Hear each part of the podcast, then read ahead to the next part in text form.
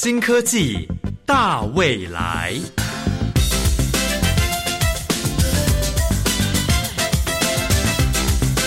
科技的进步让你看得见未来，深入浅出的介绍让你听得懂科技。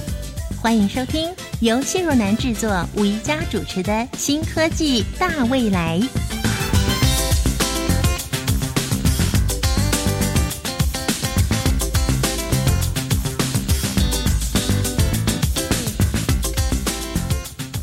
透过了专家学者所研发出来的科技，究竟会为我们带来什么样的未来呢？亲爱的朋友，欢迎收听《新科技大未来》节目。今天要为各位介绍的呢，是一项跟地震相关的研究。还记得在今年的八月四号，黎巴嫩的首都发生了大爆炸。媒体在报道的时候，形容这次的意外威力。相当于规模三点三的地震，连远在两百四十公里以外的塞浦路斯都感受到了震波。我当时在想，哎，这只是一个形容吗？怎么会用三点三的地震规模呢？所以我查了一下，地震的定义是这样子的：地球表层或是表层以下的震动所造成的地面震动。有自然现象的，那就是因为地壳的运动以及火山的活动，或是陨石撞击所引起的。那也可以是人为的活动，例如说地下核武试验，或者像这样子的大爆炸。不管是自然现象，或者是人为造成的，我相信没有人期待这样的事情发生。但是。这件事情真的很难预测。我们可以预测台风，我们可以预测暴雨，或者是天气的温度。可是我们几乎是没有办法预测地震。虽然说我们中国在西元一百三十二年由张衡所研发出的世界第一台观测地震的仪器，叫做地动仪，它比国外的同类的设备。提早诞生了一千年的时间，那这一台仪器呢？它的确成功的测出了甘肃天水一带的陇西大地震。那它究竟是怎么做到的？到目前还是个谜，因为在一千七百多年前呢，它就神秘的消失了。不过，为了减轻地震造成的伤害，世界各国的科学家都非常努力的在研究可以。提早预测地震的方式，那如果没有办法提早预测地震呢？是不是可以做什么样的补救办法？在今天新科技大未来节目中，我们就要为大家介绍由国立中央大学地震灾害链风险评估以及管理研究中心他们所研发成功的智慧防灾。几率式地震危害度分析与传染型余震序列模型。我们先进行节目的第一个单元，待会儿我们就把这个跟每一个人都息息相关的研究介绍给大家喽。创意嗨一点，哇哦！各位听众朋友们，大家好，欢迎来到创意嗨一点的单元，我是主持人宣佑。台湾是一个位处在板块交界处的国家，每个月发生五十起左右的有感地震，其中五级以上的地震年年都会出现。地震这件事对于台湾人来说是再习惯不过的事。但是，一旦出现强震，那将造成生命财产严重的损失。因此，在国际上，科学家们持续努力观察地质以及板块的特性及运动，想方设法想要减少地震造成的严重灾害。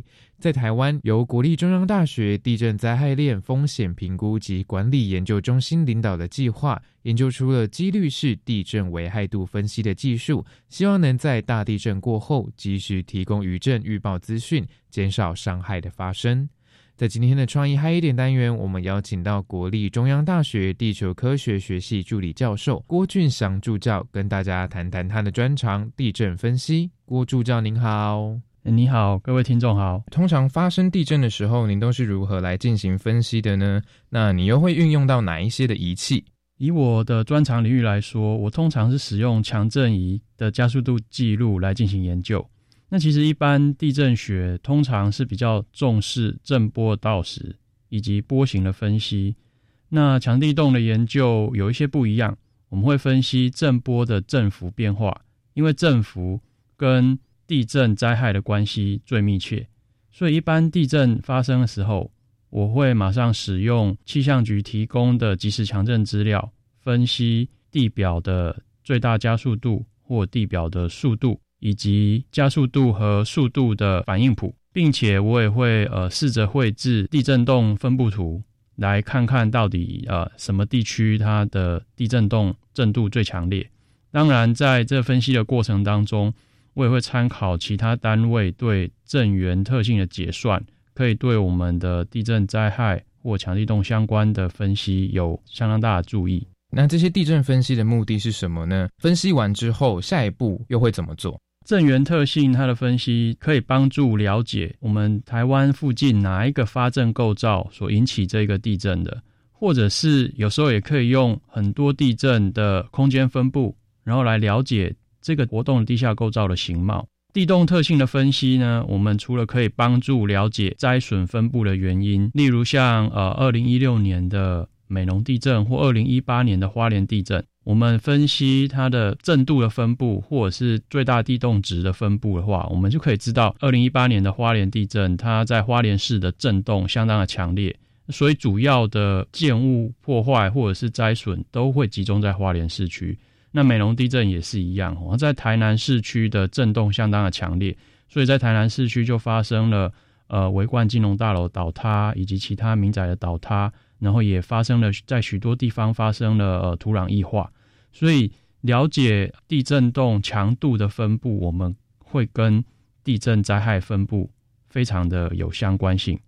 而对呃耐震设计而言的话，另外还有一个，我主要也会做长子效应的分析，就是在不同的区域，它由于地质特性的不同，它会造成。震波振幅的再放大，这个长子效应的研究是可以事先做好分析的。上述这两个地动特性跟长子效应的特性，对我们耐震设计规范而言，这两者都是相当重要的资讯哦。嗯，那目前的话，在国际上或者是台湾，对于地震的预测的这个技术，目前进步到了哪个阶段呢？嗯，其实。在地震预测这方面的话，我们一般常说，要一个成功的地震预测，其实是要包括，啊，我们要将地震规模、地震的地点以及地震发生的时间，在历史上唯一一次，而且有发布临震预报，就是地震快要发生的时候发布预报，而且有成功撤离民众的地震。其实是一九七五年发生在中国海城的海城地震，他在那个时候呃观测到许多震前异常的现象，如小规模群震，然后土壤的气体的异常。但是在隔年一九七六年的唐山地震没有发生任何的征兆，然后唐山地震就发生了。嗯，所以其实目前来讲的话，有许多科学家利用不同的方法来研究地震前兆。但是要能够像真正像气象预报一样能够发布出来，它其实呃科学家还有一段路要继续努力。所以从根源来看的话，呃我们会比较认为说，其实可靠的耐震设计规范，然后帮助我们去设计更稳固的结构物，然后用来保护生命财产，这才是另外一个很重要的方式。嗯，那最后想请问的是，您认为几率式地震危害度分析的这一项技术，它的创意在哪里呢？在早期，除了几率式地震危害度分析之外，尚有另外一个技术，它是比较符合一般人的直觉，比较容易去了解的，它叫做定值式的地震危害度分析。那几率式呢？它的它的概念是以地震的发生率的概念去把时间的尺度考虑进来，而定值是它并没有考虑时间的尺度，而且它可能考虑的一个是一个特定地点附近的控制地震的震源。但是几率式地震，它会同时考虑很多个不同的震源综合的来考量，而且根据呃纳入时间尺度的概念。那这个概念呢，其实跟工程设计的时候，一般我们也会考量建筑物的耐用性。像一般的民宅，在设计的时候，其实考量它的耐用性是五十年。所以地震几率式地震危害度分析，后来就大量的被用于，呃，我们要在某一个地点做某一个重要工程的时候，就要先做这个地方的几率式地震危害度分析。那譬如说，在工程上会比较常用到的概念就是耐震设计地震，它就是指五十年内有百分之十超越几率的地震，甚至我们有时候要考量这个地方有可能会发生的极端的地震的话，我们就会考虑五十年内有百分之二的超越几率的地震，叫做最大考量地震。所以，这个几率式的地震危害度分析。他就这一项创意就很容易，呃，就受到这个工程设计的工程师他们的青睐，大量的运用在工程设计方面，并且可以用几率式地震危害度分析的概念去算出军部的危害度反应谱。那这边其实以几率式地震危害度分析而言的话，台湾在早期就已经开始做了。跟大家分享一个实际的案例，其实在民国八十六年的时候，那时候曾经有。国内的研究单位有对车龙普断层做过危害度分析报告，那当时做出来的结果其实还是不知道它哪时候会发生地震，哪时候会错动，这一点是非常难以知道的。但是当时就有预估，这个车龙埔断层如果错动的时候，它的规模应该是瑞士地震规模七点三一。那后来两年后，民国八十八年的九月二十一号。就发生了极级地震，那一次极级地震的瑞士规模就是七点三，所以跟当初这个研究报告里面的规模预估其实是几乎接近百分之百相同。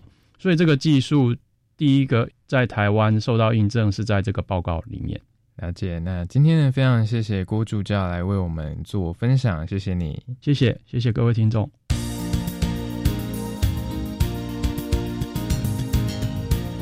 经常有人在天空上看到了形状特殊的云朵，或是看到大量的蚯蚓从土壤中爬了出来，又或者是看到渔夫罕见的捕获到了深海大鱼，都会不约而同的认为地震要来了。但是其实地震并没有那么容易预测。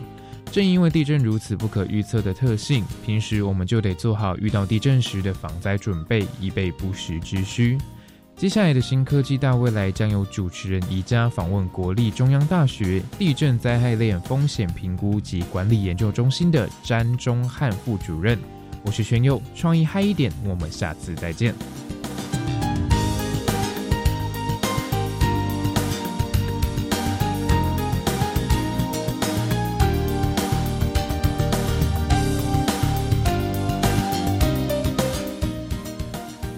台湾的地理位置处在地壳变动激烈、断层活动度高，并且地震频繁的区域。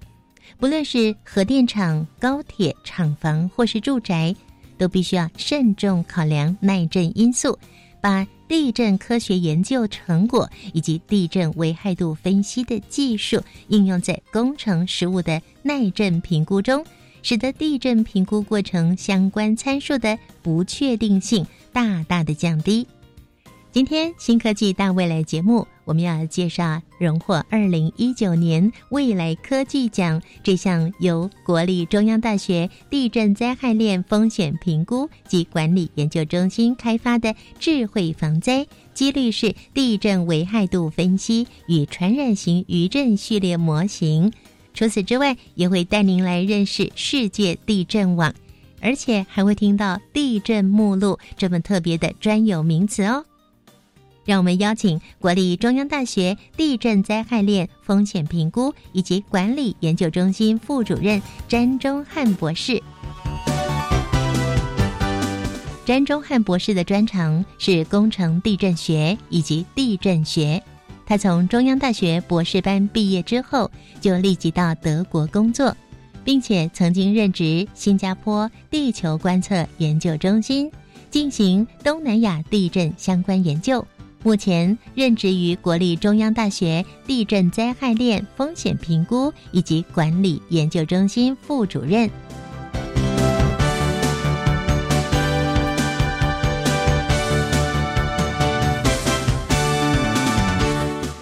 欢迎詹博士。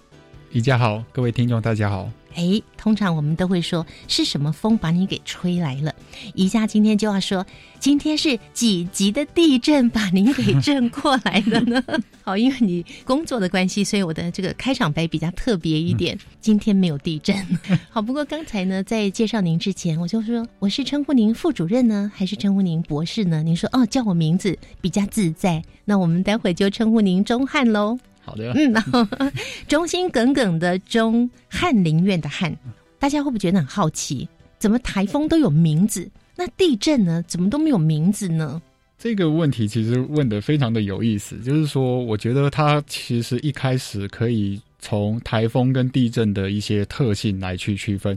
第一开始就是说，我们其实去预测说台风是不是会从热带性低气压演变成台风，然后进而去猜测它的路径，其实已经有相当成熟的技术了。所以，我们其实是可以在事前台风侵袭到某个地区的时候，我们就已经知道说它会变成台风，所以我们有充分的时间去帮他们取个名字啊，或是怎么样的。嗯。但是相对来说，地震其实一发生的时候就天摇地动。然后就结束了，然后就造成非常非常大的灾害，所以我们其实没有办法有太多的时间去给他们命名。其实事实上，地震是有它的名字的。哦，地震有名字？是的，像比如说，至少在我们这个年代比较大家熟知的台湾的一个地震，像比如说在二十一年前的吉吉地震、九二一九二一大地震，对我们一般叫它九二一地震。学理上面，我们其实是叫它积极地震，那是因为这个地震它的震央是发生在积极这个地方。哦，以震央来看吗？是的，嗯，那相同一个概念，其实也应用在，比如说在四年前的时候，在造成台南地区非常严重损损伤的一个美浓地震。虽然说它真正造成最大灾害的地方是在台南，但是我们其实因为它的震央是是在高雄的美浓，所以我们叫它美浓地震。那震央指的是这个地震发生的中心，还是怎么样？震央的意思就是说，这个地震开始是发生在哪里？哦，从哪里开始？对，其实根据我们过去的经验，刚刚讲到的两个经验都再次的告诉我们说，有时候震央并不是发生最严重的地方。像比如刚才讲到的美浓地震，真正最严重的地方是在台南；而吉吉地震，它真正最严重的地方是在丰原。啊，所以其实他们其实都都是告诉着我们说，因为一些地震的一些特性，它可能会发生最严重灾害的地方不是在震央。哦，一九八五年的时候，呃，在墨西哥发生了一个地震，这个地震其实是发生在外海。那但是其实在这个地震的附近，它并没有造成非常非常大的损伤。反倒是在距离这个镇央两百公里外的一个墨西哥市，也就是墨西哥的首都，嗯，它造成了非常非常严重的损伤。那大家有一些概念了，在您介绍这个研究之前呢，也要告诉我们听众朋友，为什么我们台湾经常发生地震呢？根据您的经验呢，一年当中到底会有多少的地震发生呢？应该说，这一年我们可能会发生多少的有感地震？因为其实有非常非常多的地震是我们无感的，那甚至有一些地震是连仪器都无感的，所以那我们没有办法回答说，那到底有多少连无感地震加进来有多少地震？但是如果是在讲仪器测得到的话，那一年大概会有数千个地震。一一年有数千个地震，可是我们可以感觉得到，我们觉得哎很恐怖哎，摇来摇去了，却不多哎。对，大概就是只有数个地震而已。那当然就是看说是在讲台湾的哪边。其实事实上，为什么台湾有这么多的地震呢？那是因为台湾刚好是位处于欧亚大陆板块与菲律宾海板块的交界的地方。因为这两块板块它互相的运动，所以它就造成应力的累积，那最后就会发生很多的地震。因为欧亚大陆板块跟菲律宾海板块交界的地方是在花莲以及台东。对于那种花莲以及台东的听众朋友们来说的话，对于地震会比我们在位处在西半部的听众朋友来说的话，他们就会更所谓的有感一点。通常呢，我们听到有地震特报的时候，那已经是几秒钟以后的事情了，对不对？对，它不会像台风预报。但这是完全没有办法预报的。诶，那所以呢，我们今天要带给大家的这项智慧防灾科技呢，它有个名称啊，几率式地震危害度分析与传染型余震序列模型。那请钟汉先给我们介绍一下，什么是地震危害度分析呀？那。在真正介绍地震危害分析之前，那我想要先讲另外两个名词。第一个就是大家比较熟悉的地震预测，第二个是地震预报，第三个则是地震危害分析。所谓的地震预测，它其实在我看来是一个非常神奇的一个东西，因为对于地震预测来说，我们其实必须要知道地震它将会在什么时候发生，在哪里发生，以及它有多大。其实你可以想象得到，它还没有发生的时候，就必须要知道这件事情。所以这是告诉我们说，这是其实在我们目前的科学上面，它是非常非常难以做到的。嗯，就是到现在都还没做到吧？一直到现在，我们都非常非常困难。虽然说在过去的几十年来，有少部分的特例声称说他们成功的预测了某个地震，但是那真的到现在，它仍然只是个特例。嗯，这是所谓的地震预测。另外一个就是所谓的地震预报。那地震预报比地震预测还要来的稍微比较保守一点。地震预报这就有点像是天气预报，就是告诉了我们说，在未来的某一段时间之内，它有多少的几率会发生地震。嗯，所以各位可以想象得到，就是说这件事情它会比地震预测来的更加的容易一些。嗯嗯嗯。那所谓的地震危害分析，它其实是基于地震预报的一个概念，它告诉着我们说，在未来这段时间。我们民众可能会遭受到多少多大的强地动？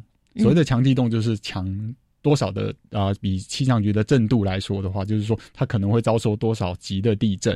你刚刚说强地动，对，加强的强，地球的地，动态的动，动态的动，这是一个专有名词。它是个专有名词，强地动啊，就是地动，就是地动山摇的地动，然后但是它是很强的，因为我们。尤其是对于地震危害来说，我们是不管说比较小的一些地动地动，所以我们用强地动这样子的一个名词，可以想象得到的说，如果我们要做所谓的地震危害分析的时候，我们必须要有一些地震预报的一些基础技术，因为我们要知道说未来有多有可能会发生多少的强地动，所以我们必须要先知道说未来有多少的几率会发生大地震，所以这个几率。就很重要了，是的。所以你们这次是强调几率式地震危害度分析，对不对？钟汉跟我们提到了这项研究呢，强调几率式。为为什么要强调几率式这三个字呢？在回答这个问题之前，那我其实我很喜欢把我们的几率式的地震危害分析，然后把它跟气象预报降雨几率做一个比较。那我就用一个大家比较熟知的一个例子来去做比较，来去强调说这两件事情都告诉我们在对于不同案例的时候，我们对于风险接受的程度它其实是不一样的。那像比如说，如果我现在在家里，我想要到附近的街口买一瓶酱油，然后我穿的非常非常休闲，然后我穿着夹。脚托，那这时候如果我知道说哦，接下来降雨几率是百分之三十，我就会觉得说那没关系啊，反正买了酱油回来，不小心碰到了下雨，那我顶多只要换一个衣服，然后或是洗个澡就没事了。嗯，那但是像比如说今天早上我要来来到电台访问之前，那我穿的西装笔挺，或者是说穿着衬衫，当我知道说今天的降雨几率是百分之三十的时候，那我一定会在我的背包里面带一把雨伞啊，对。这就是告诉我们说，就算是相同的一个几率，我们其实对于风险的接受程度是完全不一样的。嗯哼，好，那怎么样确定这个方式是有效的？还有整个的研究过程又是怎么样的？等一下呢，再给我们举一些实际的例子，进一步做说明喽。好的。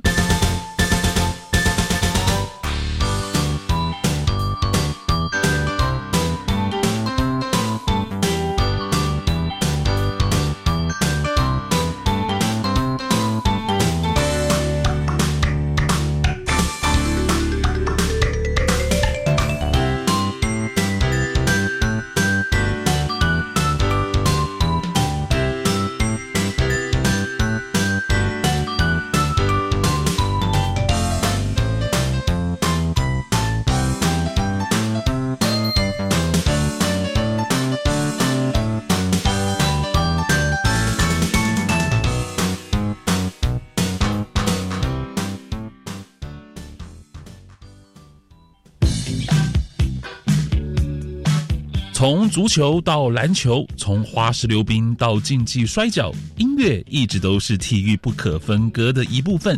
竞技赛场上，音乐响彻云霄，不止激励了运动员，也带动了现场观众的气氛。现在就到教育电台官网 Channel Plus 点选主题频道，搜寻“体育风音乐”，为您送上最精彩的运动主题歌曲。我是经济不利的大学生。透过绩优管道入学，入学后仍继续担任选手，积极争取竞赛或考照机会，并获选为台湾国手，代表台湾出国竞赛，为国争光。赞哦！高等教育深耕计划完善就学协助机制，以学习取代攻读辅导机制，并获得奖助学金，学生可以同时兼顾课业与生活所需。以上广告由教育部提供。你黑眼圈好深哦，没睡饱啊？啊，最近工作压力大，睡不着，吃了朋友介绍的保健品还是失眠。你要不要去看医生啊？可是我只是睡不好，有需要看医生吗？我去买安眠药就好了啦。安眠药是处方药，不能乱买，应该寻求医师专业协助解决失眠问题。提醒您，发生失眠问题，请找专业医师，切勿自行服药，避免药物滥用。台北市政府卫生局、台北市立联合医院关心您。加外加外，阿玛波拉，扎根格玛西卡斯达斯，迪加古拉布古列列。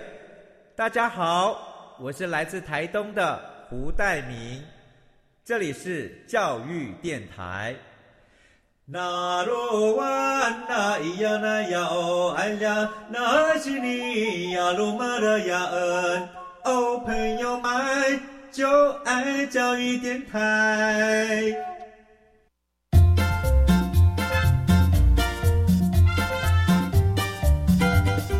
新科技大未来，每个星期三上午十一点零五分，与你在教育电台的频道上认识新科技，迎接大未来。今天的新科技大未来为大家介绍的是荣获二零一九年未来科技奖的智慧防灾。由国立中央大学地震灾害链风险评估及管理研究中心他们所研发成功的几率式地震危害度分析与传染型余震序列模型，哇，这个是真的好重要哦！我们邀请到研发单位国立中央大学地震灾害链风险评估以及管理研究中心副主任詹忠汉博士。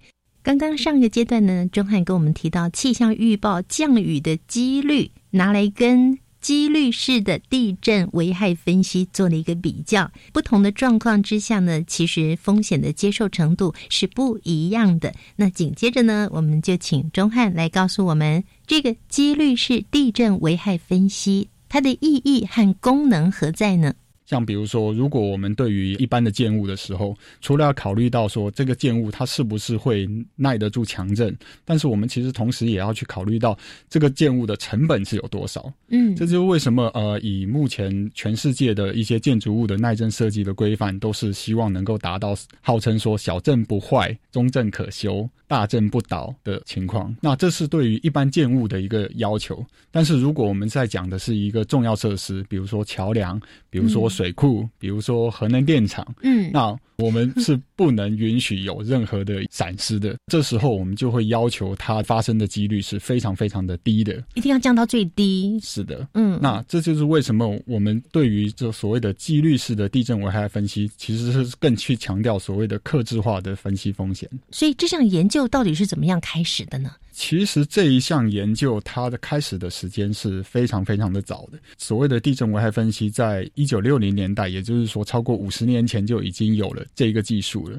事实上，这一个技术它不是说哦，一九六零年代开始了之后，我们就一直沿用着五十年前的一个老古董，一直到现在。嗯，它事实上它是一直跟着地球科学的整个研究的一个动能，然后一直往前演进的。嗯，所以。我们其实可以说，这个所谓的地震危害分析，不管是概率式的还是定值式的，它其实只是将地球科学的想法或是成果量化成我们的分析元元素的。嗯，是。那我想知道的是，国立中央大学的地震灾害链风险评估以及管理研究中心，你们算是一个非常新的单位，对不对？是的。二零一八年才成立嘛？是啊。是。那你们就也就是一成立，你们就研究这个喽？是的。一开始的时候，我们为什么有这个能力成立？其实是因为我们在整个台湾的这个学术界，它已经有了一定的动能去分析这个，不管是台湾地区或是邻近国家地区的一个地震危害。所以它其实不是说啊。我们突然成立了之后，三年就已经到达这样的成果。其实，我们是借由过去十年甚至数十年来，台湾所有的一些地球科学界，包括地震界，包括了地质界、测量学的一些专家学者一起研究出来的一些成果，借由的他们的成果，进一步的把它应用在不同的层面上面。哎，你怎么去确定这个方式是有效的呢？如果我们要去评估说我们分析的方式或是分析的方向是不是正确，其实有好几个层面。那第一个层面就是说，我们去借由实际的案例，不管是在台湾或是在全世界发生的一些地震，那我们就回去评估说，我们这一个分析的成果是不是符合他们的一个需求。那这是我们通常评估的一个方式。像比如说，很多时候会去跟国外一些学者交流，比如说一些日本的学者以及纽西兰的一些学者。以日本的情况来说的话，我们最熟知的大概就是发生在二零一一年的三一一地震。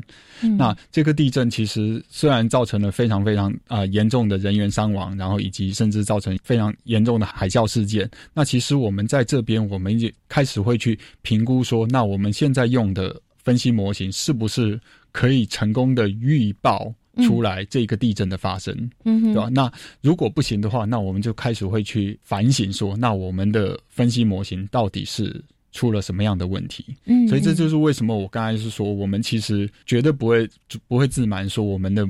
我们的模型是已经非常成熟。其实我们一直都知道说我们的分析模型不成熟，然后但是借由这些这些不断的反思，然后我们继续往前进。哎，其实您个人的经历哦，就是说您曾经到德国、新加坡做同样的工作。是的。那你有什么特别的发现吗？我会觉得说，现在回头看我过去十几年来的一些。流浪的经验，我会觉得说这是一个非常宝贵的一个经验。就是刚毕业的时候，我就到了德国工作。那这时候我参与了一个欧盟的一个计划。那在这个计划里面，我们我们是负责去评估欧洲跟地中海地区的地震危害度。那我们可以想象得到，欧洲人做。做一些地震或是一些地球科学相关研究，其实是非常非常厉害的。但是我们一开始在做这件事情的时候，我们发现了一件很奇妙的事情，就是很多的评估的地震危害度，从这个国家到另外一个国家的时候，在过了国界就完全不一样了。啊，过了国界就不一样，是为什么呢？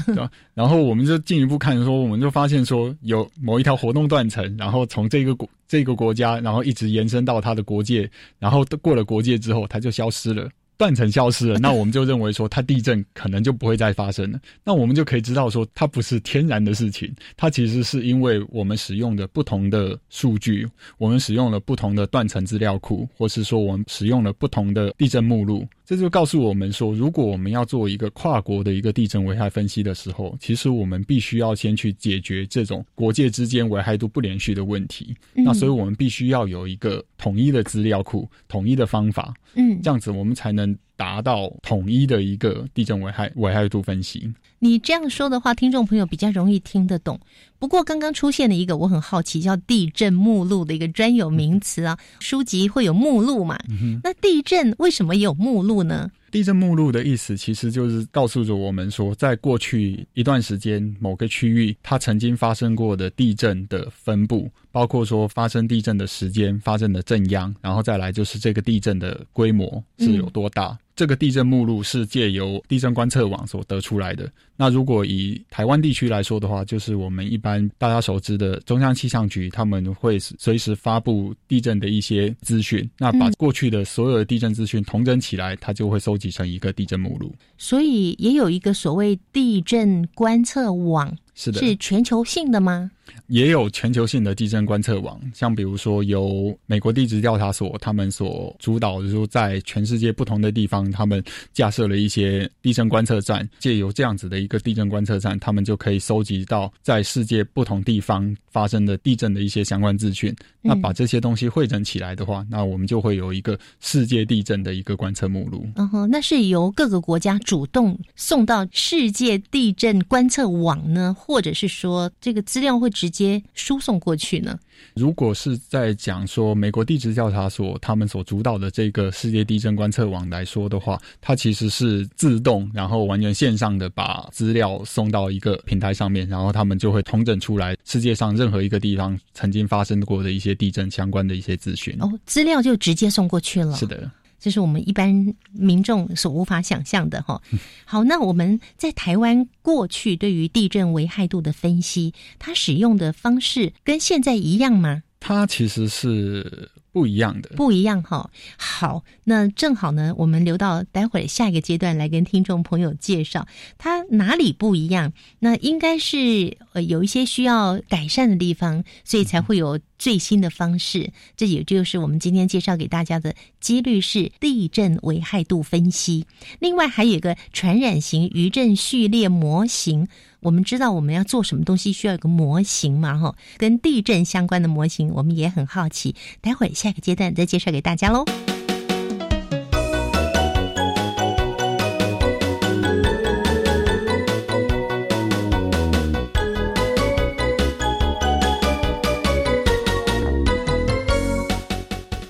我们就要来了解一下，我们过去呢，台湾对于地震危害的分析，使用的是什么样的方式呢？所谓的地震危害度分析，它其实一直是跟着地球科学的那种发展而慢慢的演进的。我举一个最简单的例子：一九九九年九二一地震之前，如果去看说当时的地震危害分析结果的话，我们会发现说，台湾的中部它是一个非常低地震危害的地方，比较少发生地震在中部强震，对不对？对，这是因为中央气象局提供的地震目录来说的话，在九二一地震之前，台湾中部其实是没有什么地震的。的。当时就非常大胆的猜测啊，过去没有地震，那未来也不会有地震。然后再来就是说，当时我们虽然也有同时考量说，呃，已知的断层，那这一个部分是由经济部的中央地质调查所做出来的一些研究，但是以当时的情况来说的话，中部其实也没有一些很明显的活动断层。后来我们知道说，积极地震是在车龙埔断层上面破裂的，而当时我们并不是对车龙埔断层非常非常的了解，所以回头看当时的危害分析的成果，我们会知道说，啊，中部地区是没有危害度的。那当然，我们以现在的角度来说的话，我们就知道说这样的方法其实是有瑕疵的。这就是为什么过去的二十年，不同的那种地球科学家，然后去针对这些方方法做一些改进。那包括说，我们会希望说，一些地质或是那种古地震学家告诉着我们说，曾经在哪边发生过哪些地震，对于某些活断层来说的话，它是不是有可能会有更高的一些发生地震的一个几率？那甚至我们有一些团队里面，甚至加入了历史学家，去告诉我们说，在过去的历史文献之内，他告诉了我们说，在不同的地方，它的地震的特性，包括说发震的周期，或是说它可能造成的地震规模是有多大的。这就是为什么我会说，所谓的几率式的地震危害分析，它其实是一个与时俱进的一个学科。你们这次也希望能够利用天气预报陈述降雨几率的概念。来估算运震源在未来可能发生地震的几率，那我就很好奇了。运震源，怀孕的孕，地震的震，源头的源，运震源，它指的是震央吗？运震源其实它的真正的意思就是说孕育地震的源头，也就是说我们要去知道说哪个地方它是有可能会孕育地震的哦。像比如说，我们以地质的角度来看的话，造成孕育积极地震的是车龙埔断层，所以这就是为什么我们会去强调说，我们要知道说每个活动断层的特性。地质学家会告诉着我们说，这些地震有可能是在这些活动断层孕育出来的。嗯哼哼，那这是地质学家告诉我们的一些资讯。那地震学家则会告诉着我们说，地震有可能发生在不是活动断层的地方。这就是为什么我们是需要中央气象局所汇总出来的地震目录，告诉我们说，过去数十年来甚至百年来，它地震的分布的情况。虽然我们不知道它到底是在哪一条活动断层上面，它可能是在一个我们未知的一个断层上面。但是它仍然是有可能孕育出来下一个大地震的，所以这个地震目录它就等同于地震的历史记录了。是的，其实从古到今这么多的记录，你们是不是把它喂给 AI 人工智慧？否则呢，这么一大笔资料怎么去做统整呢？现在大家都喜欢喜欢用 AI 这个名词，啊。那事实上，我们其实也的确，去年开始，我们开始在想说，如何要用 AI 的方式教育电脑去学习，说如何去得出来一个更先进的一个地震危害分析。应该这么说好了，呃，当我们要教育别人之前，我们先要教育自己。我们必须要先知道说地震它的一些特性是怎么样。我们自己人类知道了这些特性了之后，我们才能教育着电脑说：哦，当你看到这个件事情的时候，那你就去做这样子的反应。那我们就可以把地震目录，我们也可以用比较炫的一个名词来去包装地震目录，叫做大数据，因为它有非常非常多的过去的一些历史事件，让 AI 去学习出来，最后统整出来，告诉我们说这个地方到底在未来有可能是往哪一个方向前进的。嗯，刚刚有提到几率是地震危害度的分析嘛？吼，我们接下来呢就要告诉听众朋友，这项技术它具备什么样的特色呢？所谓的几率式的地震危害分析，其实就是告诉我们说，啊，在不同的几率底下，那它可能是对应到多大的危害，到现在都还停留在科学研究上面。但是，其实我们中心更希望的就是说，把这个所谓的地震危害评估，不只是把它。保留在科学界，更是期望说它能够应用在产业界上面。那另外一个传染型余震序列模型又是什么呢？余震会传染哦。就像我刚才讲的，就是如果我们用以物理的角度来说的话，地震发生它其实就是应力的释放，或是说应力的之间作用的关系。那所以当一个地震发生之后，其实它可能会造成附近地区它的应力的重新分布。我们比较清楚的地方就是在于说，当一个大地震发生的时候，周围地区它就会发生一些相对来说比较小的地震。那如果这样的角度来看的话，我们就叫它余震。但是有时候情况并不是这么的乐观，嗯，反而是一个蛮大的地震发生之后，没过多久，它发生了一个更大的地震，比原来更大。对我们其实是用一个稍微比较耸动的一个标题，用传染的，就有点像我们最近那那种新新冠肺炎肺炎这样子，就是说，当一个人或是一个地震发生了之后，它其实会造成旁边的人也感染到相同的东西。那那以地震的角度来说的话，它就把这个东西传染到周围也发生了地震，所以我们用这个字眼，就是说我们用传染这个字眼，但实际上是动能，动能它没有消失。它传到别的地方，其他地方。它其实是一个电脑上面的模型。当我们知道某一个地震已经发生在某个地区，我们其实可以根据这个模型去评估说，那在附近地区它可能会造成多少的地震，可能是比较小的余震，那有可能会去诱发下一个更大的主震。我常常在从事像所谓的余震预报的时候，我有点不好意思的觉得说，当一个地震发生了之后，那我们就用我们的模型叠套在这个例子上面，对外宣称说，哇，我看看我们的模型多么的成功。嗯，反正其实就像股市名嘴这样子 这样的一个情况。那事实上，我们其实有开始在反思说，那这样的所谓的回溯预报的方式，是不是有它的可行性？回溯预报就是说，当地震已经已经发生了，那我们用事后诸葛来来看这件事情。这就是为什么在全世界开始有科学家认为说，我们必须要成立一个比较有公信力的机构，然后创造一个所谓的前瞻预报的平台。地震还没发生，我们就必须要告诉人家说什么时候会有地震，借由这个平台去评估未来地震的时间、空间以及规模。的分布至少是用几率式的方式去呈现出来。未来即将会这样吗？是的，这就是为什么。因为到目前为止还没有啊。对啊，所以我们的做法就是说，我们会在某一个截止时间邀请所有不同的人，声称有预报能力的模型加入这个平台当中。三年后、五年后，我们再回头看这些模型到底是哪些是比较好的。在科技上有哪些突破？来跟我们说明一下，在这个科学上的突破，其实我们一直都是随着地球科学学科的发展而一直在进步。也就是说，当他们往前进的时候，我们就是跟着他们继续的往前走。所以这个时候，我们反倒是更去强调说，我们科学家跟科学家之间互动，包括说不同的学科，像比如说我们刚才提到的一些地震学家、地质学家，甚至历史学家，共同去。找出来有什么样的方法能够让我们的预报的技术或是分析的技术能够更好？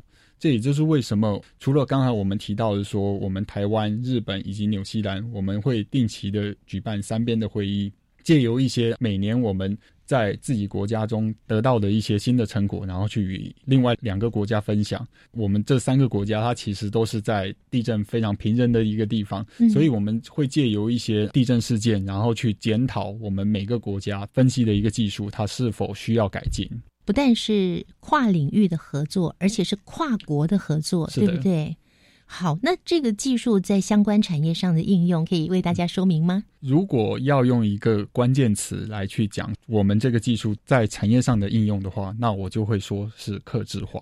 克制化，对，嗯，除了像刚才讲到的说，如果我们是这位对于那种重要建筑物，比如说核能发电厂来说的话，那我们能够容忍的几率就非常低，几乎是零哦。是的，但是我举另外一个极端，那对于一些那种科学园区里面的一些科技工业来说，他们其实担心的并不是这种非常非常大的一个地震。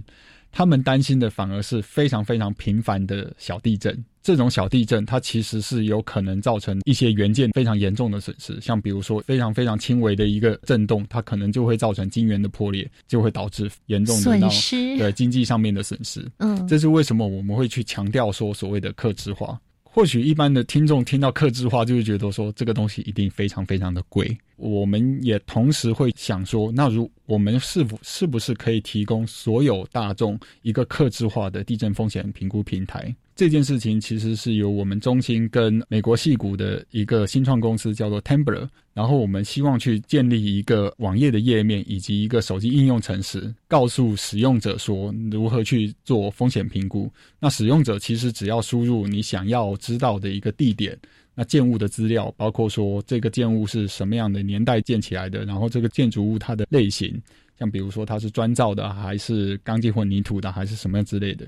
那不管这个东西是每个人的家，或是工厂，或是什么都没有关系。那我们借由他们的输入，我们就会回馈告诉他们说。这个栋建筑物可能在未来会因为地震造成多少的损失？哦，其实借由这样子的一个平台，我们希望说，那使用者就可以去评估说，那这一个建筑物它是不是需要做一些防灾型的杜根，或是说借由地震险的购买去达到防震减灾或是风险转移的观念。好，所以这是未来在相关产业上的发展，可能就会走向一个克制化。因个人、各个不同公司、各个不同行业的需要，那甚至呢，你们还会提供平台。是的。那如果是平台的话，就是免费使用吗？哦，那是当然的。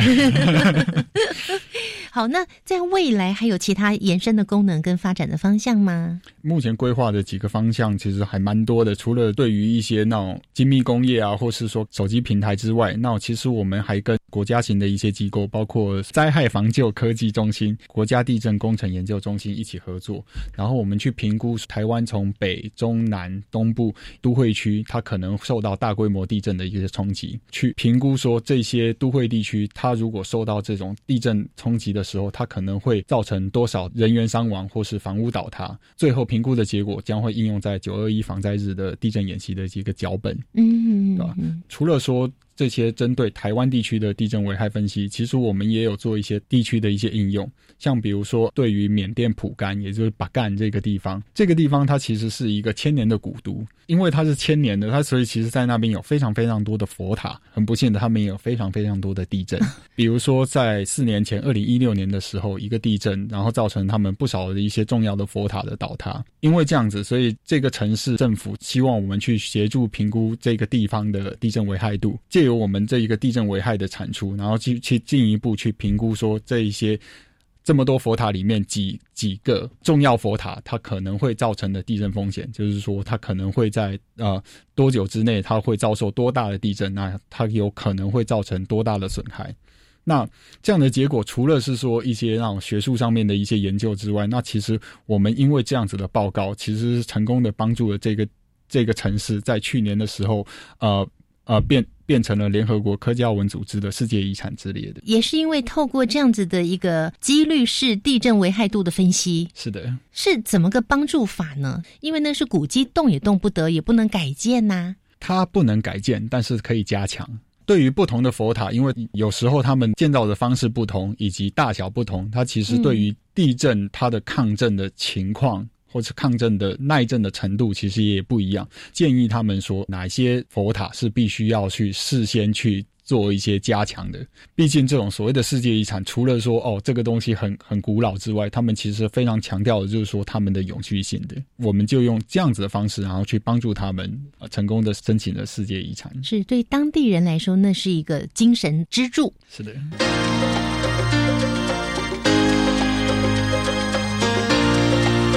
科技好生活。